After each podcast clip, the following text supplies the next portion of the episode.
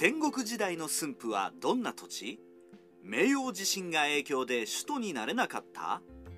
戦国時代の日本の中心機内から離れた地域を紹介するシリーズ。今回は駿河の国静岡県にある駿府を紹介します。戦国時代に今川氏が独特の雅な文化を花開かせ後に徳川家康が隠居の場として拠点を敷いた駿府。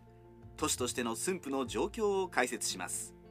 戦国時代における駿府の人口。最初に年代別の駿府の人口を紹介します。応仁の乱から家康の時代までの戦国時代における駿府の人口について1530年に1万人いたことと1600年に10万人いたこと以外明確な記録は見つかりませんでした。それでも今川氏が支配していた戦国の中期頃までの時代は京都から公家や文化人が逃れてきていたため雅な雰囲気に満ちていた事実。また桶狭間の合戦の直前今川義元が2万5000もの大軍を尾張に向けて率いていたのでその頃には人口は数万程度いたことが想定されます。また今川氏が武田氏に攻められた時に駿府の町が焼き払われてしまいました。その際に人口が一時的に減少したと考えられます。やがて家康が駿府を拠点にして町を整備してから再び増加傾向に転じました。家康が関東に入宝され代わりに入ってきた豊臣系大名の中村氏の支配を経た後再び大御所として家康が駿府を居城とした時には江戸以上に実質的な政治の中心地ということもあって急速に人口が増加しています。その頃の駿府では江戸や大阪に次ぐ都市規模で10万から12万程度。しかし家康死後の駿府は徐々に人口を減らし江戸の末期の頃には3万程度に落ち着きました。戦国時代の駿府を主に支配していた者豪族。戦国時代に駿府を支配していたのは主に次の勢力です。今川氏武田氏徳川氏中村氏。駿府は古代から駿河の国の国府が置かれ地域では栄えていました。鎌倉時代は本拠地の鎌倉に近いことから伊豆の国とともに北条氏が支配していました。室町時代に入り足利尊氏のそばで仕えていた今川則国は駿河と遠海の2カ国の守護を命じられ以降代々今川家がこの地を支配します。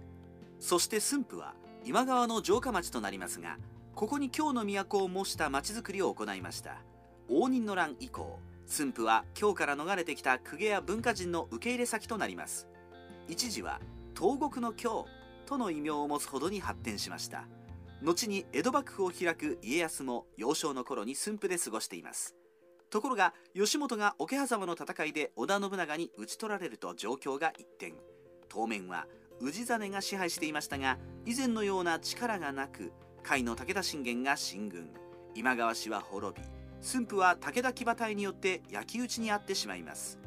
駿府は東の呉北条西の徳川を見据える拠点となりました。しかし今度は武田氏が織田徳川連合軍により滅ぼされると徳川家康の支配下になります。1585年に家康は浜松から駿府に拠点を動かし再び駿府に住み始めます。そして城下を整備しました。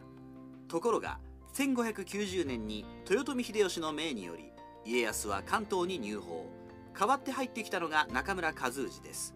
これは秀吉にとって家康への抑えの意味がありました。しかし関ヶ原の合戦で和氏は家康側の東軍として活躍。江戸時代になると将軍を秀忠に譲った家康が隠居の場として三度駿府に戻りました。応仁の乱から家康の天下統一までに駿府で何が起きていたか。応仁の乱の少し前から徳川家康が天下を支配するまでの間に駿府で起きた主な出来事です。1初代今川則国が駿河。遠海2カ国の守護になる。2 4代今川則政の時代に鎌倉久保を守護し副将軍に。将軍足利義則を駿府で共王。3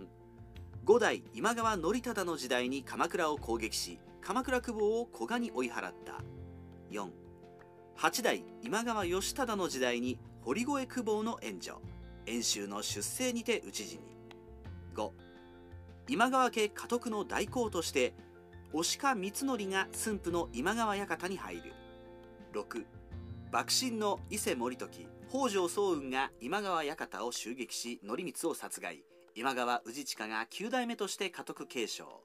711代目の今川義元の治世で駿府に教文化入る。徳川家康を人質として駿府に留め置き三河と尾張の一部を支配下に。8桶狭間の戦いで義元討ち死に12代目として今川氏真が継承。9武田信玄により駿河侵攻氏真が掛川に逃亡後に今川氏滅亡。駿府は焼き討ちに。10武田氏滅亡後家康が駿河を侵攻そのまま支配して拠点を駿府に移す。11秀吉の命により家康関東入保後石川和氏の支配下に。12関ヶ原の合戦の後家康の不代大名内藤信成が駿府藩主に。13家康が将軍を秀忠に譲った後隠居地として駿府に滞在。なぜ駿府は首都になれなかったのか。首都として1000年続いた京都から天皇家が動かなかったことが最大の理由ですが戦国時代の京都は荒れ果て多くの公家が地方に逃げていきました。その中でも足利将軍家に近い今川氏が支配する駿府には多くの公家や文化人が逃げてきており雅な空気に満ち溢れていました。もしその時に天皇家が駿府に避難という事態が想定されれば首都移転があり得たのかもしれません。そして次に家康の支配に変わってからです。家康は江戸に幕府を開きますが1年でこの秀忠に将軍位を譲ると自らは隠居の立場で駿府に住みました。1600年頃は新興都市だった江戸よりも昔から存在していた駿府の方が都市規模が大きかったのです。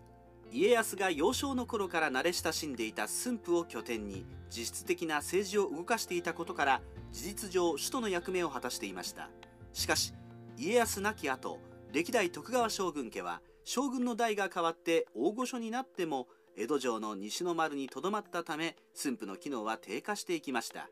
もし家康が秀忠以降将軍位を譲った大御所の隠居の場として駿府を決めるようなことを行っていたのなら状況が変わったでしょう。江戸と駿府の二大都市が機能していた可能性があります。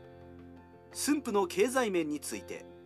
経済の面で見た駿府ですがやはり家康が大御所として駿府に今日構えた時が最も経済が盛んで当時の江戸をもしのぐ勢いがありました。背景に駿府町奉行として町の整備を進めていた彦坂光政。それを手助けした駿河の豪商友野宗全の活躍があります。友野家は代々駿府の商人として活躍しており今川氏の時代から続いていました。今川義元が1553年に友の次郎兵衛に発給した版物義元の顔が押された文書が見つかっています。当時から友の座と呼ばれるものを有しており駿府の商人たちを実質的に支配していたことが伺われます。今川の後の武田徳川中村と領主が変わっても友野の地位は保障され代々駿府の経済の主導的な地位にいました。江戸時代には代々町年寄りを務めています。地震や津波などの自然災害について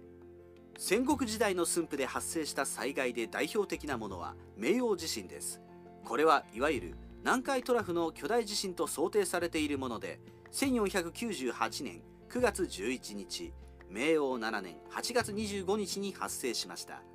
東海道駿府沖が震源地でマグニチュードは8.6と推定されており関東から近畿にかけて被害が出ました。また大津波が押し寄せます。推定10メートル以上のものが襲いました。